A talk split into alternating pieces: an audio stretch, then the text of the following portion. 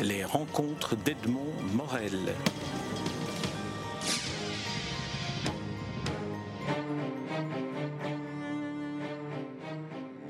Éric Emmanuel Schmitt, euh, je suis très heureux comme à chaque nouveau roman ou à chaque nouvelle activité parce que l'actualité euh, chez vous, ce n'est pas seulement le, roman, c'est aussi une magnifique bande dessinée dont nous ne parlerons pas aujourd'hui, mais je prends déjà rendez-vous. Et puis le théâtre, euh, on vient d'en parler hors micro. Mais j'aimerais qu'on parle aujourd'hui des perroquets, les perroquets de la place d'Arezzo, qui est le titre de votre dernier roman chez Albin Michel. Alors un roman qui sort de, de l'habitude que vous nous aviez donné des romans courts ou des romans de nouvelles. C'est un roman, un roman long, 750 euh, pages, mais qui se lit d'une certaine manière comme on lisait les feuilletons naguère. J'ai l'impression que la construction polyphonique, finalement, devait vous rassurer un peu quelque part dans cette nouvelle, nouveau souffle.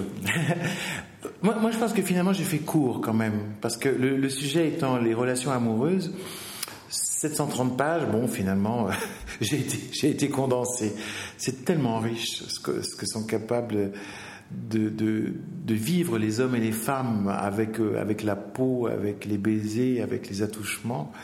Euh, c'est tellement labyrinthique. Euh, alors oui, c'est un roman choral. C'est un roman euh, qui sollicite entre 20 et 30 personnages. Le seul point commun de ces personnages, c'est que Enfin, c'est deux points communs. Ils habitent autour de cette place d'Arezzo et ils reçoivent une lettre anonyme. un papier sur lequel est écrit ce mot simplement pour te dire que je t'aime, signé qui tu sais. Et pour certains, ça va être un grand bonheur parce qu'ils croient savoir euh, qui leur écrit enfin. Pour d'autres, ça va être une immense interrogation. Pour d'autres, une grande colère parce que certains personnages, certaines femmes par exemple ont dit non, c'est moi l'amour c'est fini. Et puis d'autres vont carrément ne pas comprendre en se disant qu'est-ce que c'est une publicité euh, qui, commence, une publicité virale qui va qui va continuer. Au fond, d'emblée, on voit que tous ces personnages attendent tout à fait autre chose de l'amour et du rapprochement des corps. Et cette lettre anonyme va être pour moi l'occasion d'explorer euh, leur intimité, euh, leur âme, leur chair. Alors vous l'avez dit, c'est un, c'est un roman choral dont vous êtes en quelque sorte le, maître des chœurs.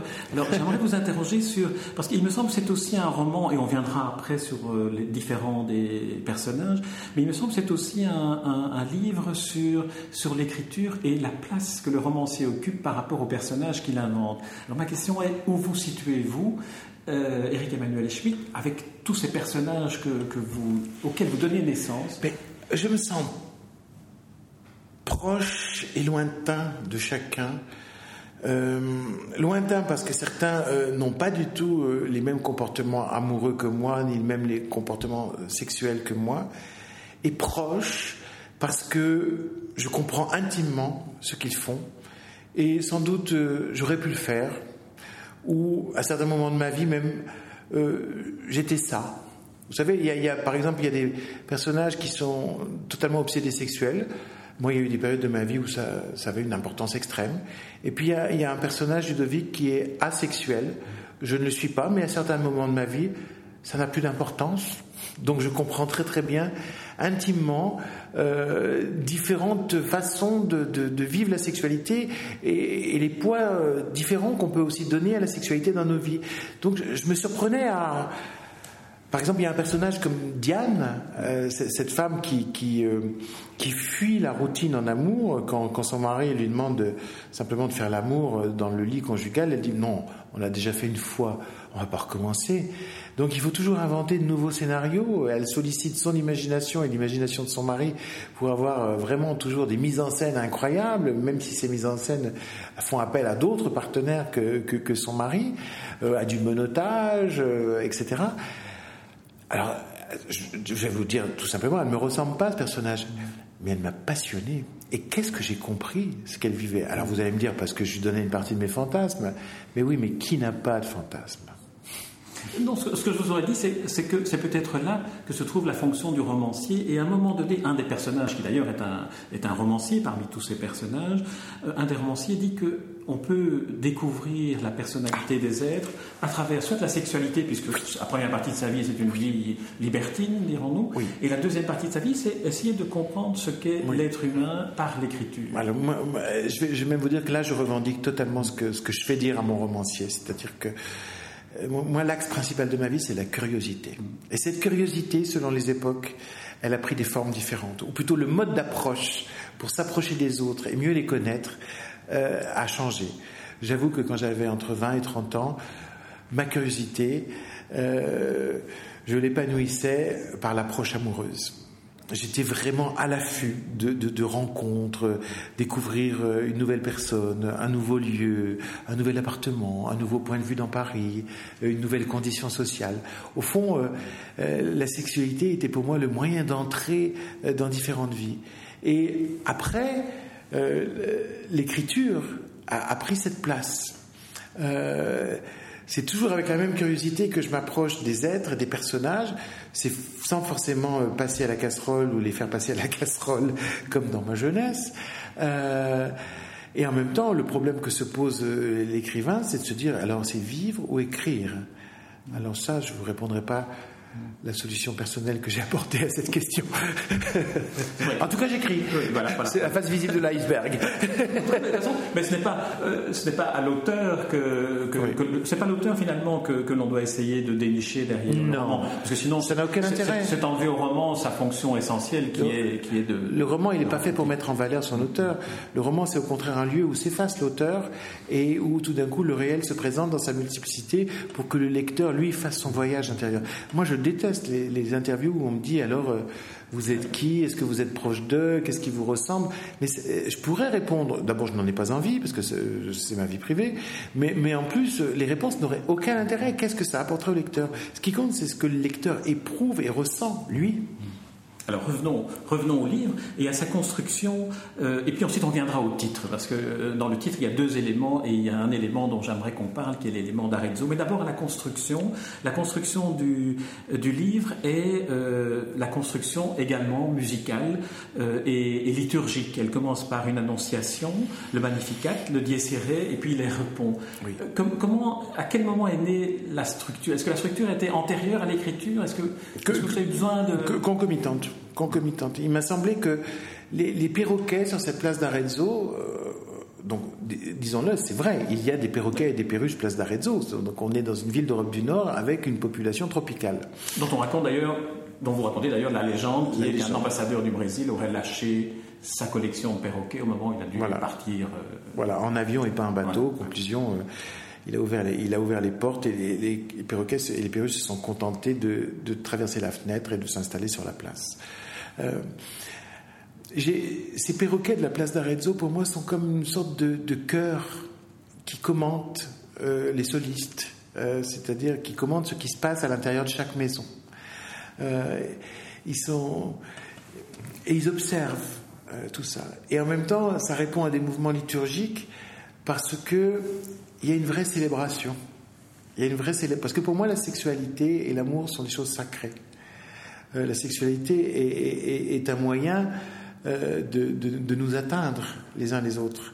Euh, et la sexualité, outre qu'elle nous donne du plaisir, parfois elle donne aussi la vie. donc pour moi, la sexualité est vraiment une des dimensions enchanteresses de l'existence et je voulais en parler comme des choses sacrées. Et donc la structure me permettait de, mettre ça en place. Même si tout d'un coup il peut y avoir un dies c'est-à-dire un jour de colère, parce que justement, euh, la sexualité est, aussi un territoire de, danger.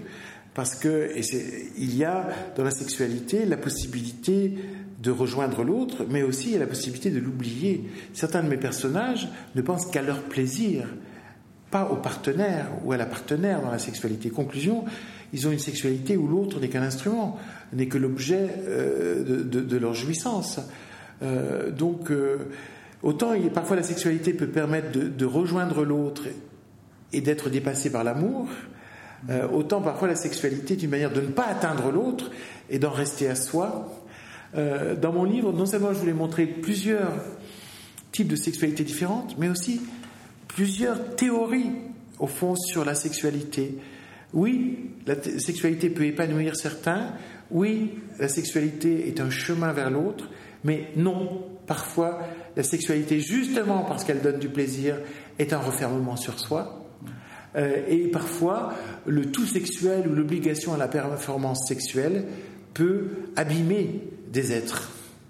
Euh, il y a un personnage dans mon livre qui est Ludovic, qui est un personnage qui n'a au fond pas de libido, mais qui passe pour un taré, parce qu'il a 28 ans, aux yeux de sa famille, aux yeux de ses amis, filles ou garçons.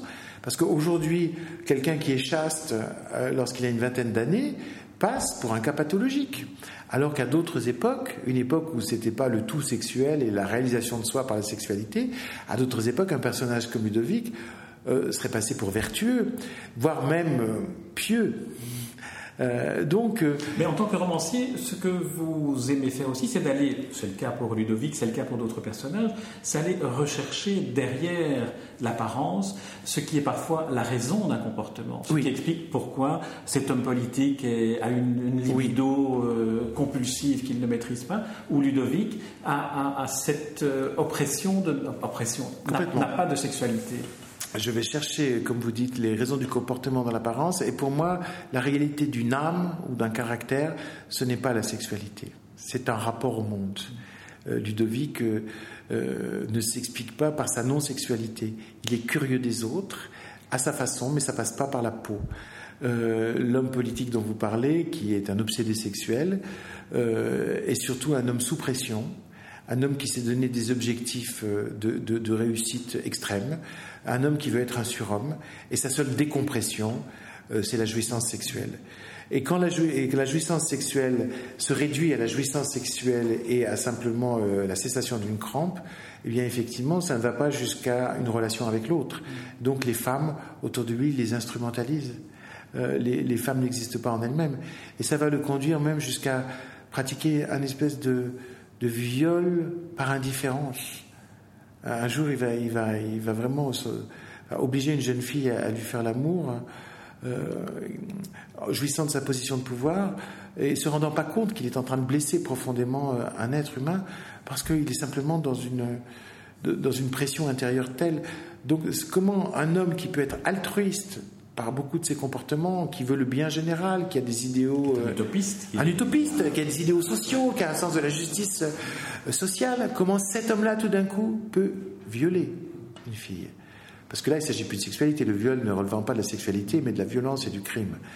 Euh, voilà, comment un, homme bien peut arriver à faire ça? Alors, c'est pas pour l'excuser. D'ailleurs, si on lit bien le livre, je ne l'excuse absolument pas, et loin de là. Euh, mais, mais, comment, voilà, un, un, individu euh, par ailleurs euh, généreux et altruiste peut arriver à des extrémités pareilles? C'est ça qui, qui m'intéresse, de découvrir. Bon, c'est pas un livre du tout érotique, comme une partie de la presse a, a, a pu le dire, mais c'était à la limite par gentillesse, peut-être pour que j'en vende plus. là, on va décevoir. Hein. on va décevoir. C'est un livre, c'est pas un livre érotique, c'est un livre sur l'érotisme, c'est-à-dire sur la place que tient la chair, la peau, le baiser, l'étreinte, la caresse dans nos âmes. Moi, je descends surtout, je parle du corps, mais je descends dans l'âme de mes personnages. C'est là que je veux repérer la place du désir c'est aussi une interrogation dans laquelle on vous retrouve en tant que philosophe, parce que si effectivement le roman est un roman sur le désir, sur l'assouvissement du désir et sa réalisation dans la sexualité, il est aussi sur une interrogation transversale qui est où vais-je trouver le bonheur, qui est comme une question que vous mettez dans, l'âme de chacun des personnages. quelle, est, quelle est la réponse? Moi, j'ai de plus en plus l'impression euh, que on a une liberté dans la vie euh, c'est la liberté de lire ou pas son destin. Je pense qu'il y a des choses qui sont inscrites dans notre corps, dans notre vie, dans notre caractère, qui sont notre destin. Et certains êtres passent à côté de leur destin parce qu'ils n'ont pas su lire en eux. Il y a dans ce livre, par exemple, euh, un personnage qui est François-Maxime de Couvigny, euh, qui n'a pas su lire en lui ce qu'il était véritablement et qui donc vit dans une hypocrisie profonde, une duplicité profonde. Heureusement, ça s'arrange à la fin, j'espère en tout cas. Euh, et euh, donc, conclusion, euh, cet homme ne sera jamais heureux. Il peut avoir des jouissances furtives, mais il ne sera jamais heureux parce que il, n'assume pas. Il est dans un double jeu permanent parce qu'il a une vie de famille normale, bourgeoise, grande bourgeoisie française installée à Uccle. Et par ailleurs, il, va chercher des amours euh, homosexuels et, fugitifs dans, dans, la forêt de Soigne. Exactement. Et donc il vit cette dichotomie. Euh, oui, enfin, il ne la vit pas, il passe d'une personnalité à l'autre, il, ripe, je dirais, euh, d'une personnalité à l'autre. et, et, cette absence d'unité fait que la femme de sa vie ne sait pas avec qui elle vit, elle a elle-même des problèmes d'identité. Euh, et sans doute ça va se reproduire sur les enfants et on apprend d'ailleurs qu'au fond c'est déjà dans toute l'histoire antérieure de la famille. Euh, il y a comme euh, une, hérédité archéologique de, mensonges et, de comportements de culpabilité dans toute cette lignée. Alors j'espère qu'à la fin du livre, lui va rompre ce pacte du silence et ce pacte du secret, cette pratique du secret, je n'en suis pas sûr. C'est vrai que la chute du chapitre nous indique qu'avec son fils, il va peut-être ouvrir la parole cette fois-ci, donner, donner l'accès à la parole. Pour, éviter que son fils vive le même enfer que lui ou le même enfer que, que sa mère. Car il est un bon père. Cet homme est un mari désastreux et un amant désastreux, mais euh, cet homme est complètement disposé à être un bon père et c'est peut-être ce qui va le sauver.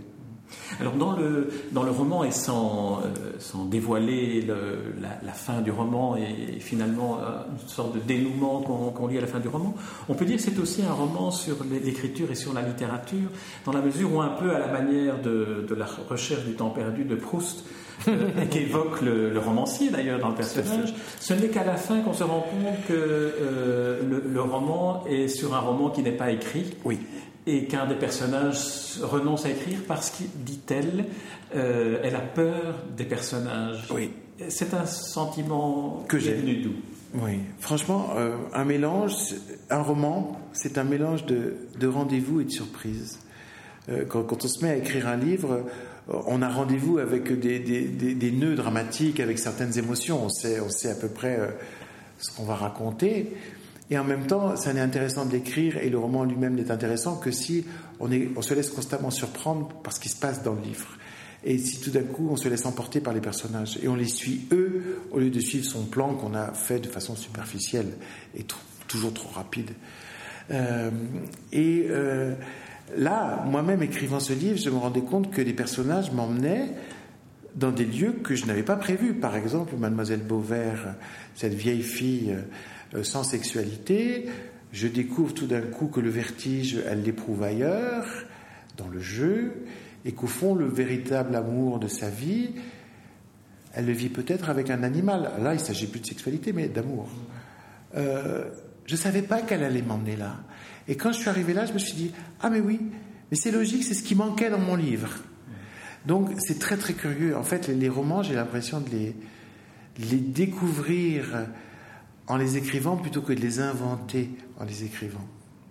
Alors il y a des lieux aussi, euh, outre Bruxelles, sur lequel on reviendra, il y a le Zout, qui est une espèce de, euh, de, succursale, je dirais, de... bruxelloise. bruxelloise, en tout cas. C'est bien connu. Hein, d'un certain, Bruxelles. Oui. Euh, et alors il y a aussi l'Irlande. L'Irlande où un, de vos personnages, le romancier d'ailleurs, devine que c'est là qu'il doit aller rechercher sa femme qui l'a quitté inopinément. il y a l'intuition du romancier là, et puis alors il y a aussi, en, en c'est quelques pages dans le roman, une manière de dire l'Irlande qui n'appartient qu'à quelqu'un qui doit aimer l'Irlande profondément. Oui. J'ai passé pas mal de temps dans ce pays. Je louais une maison dans laquelle j'allais écrire. Euh, j'ai adoré euh, la terre irlandaise, le ciel irlandais, qui est un ciel capricieux, imprévisible, qui vous offre les quatre saisons en chaque journée.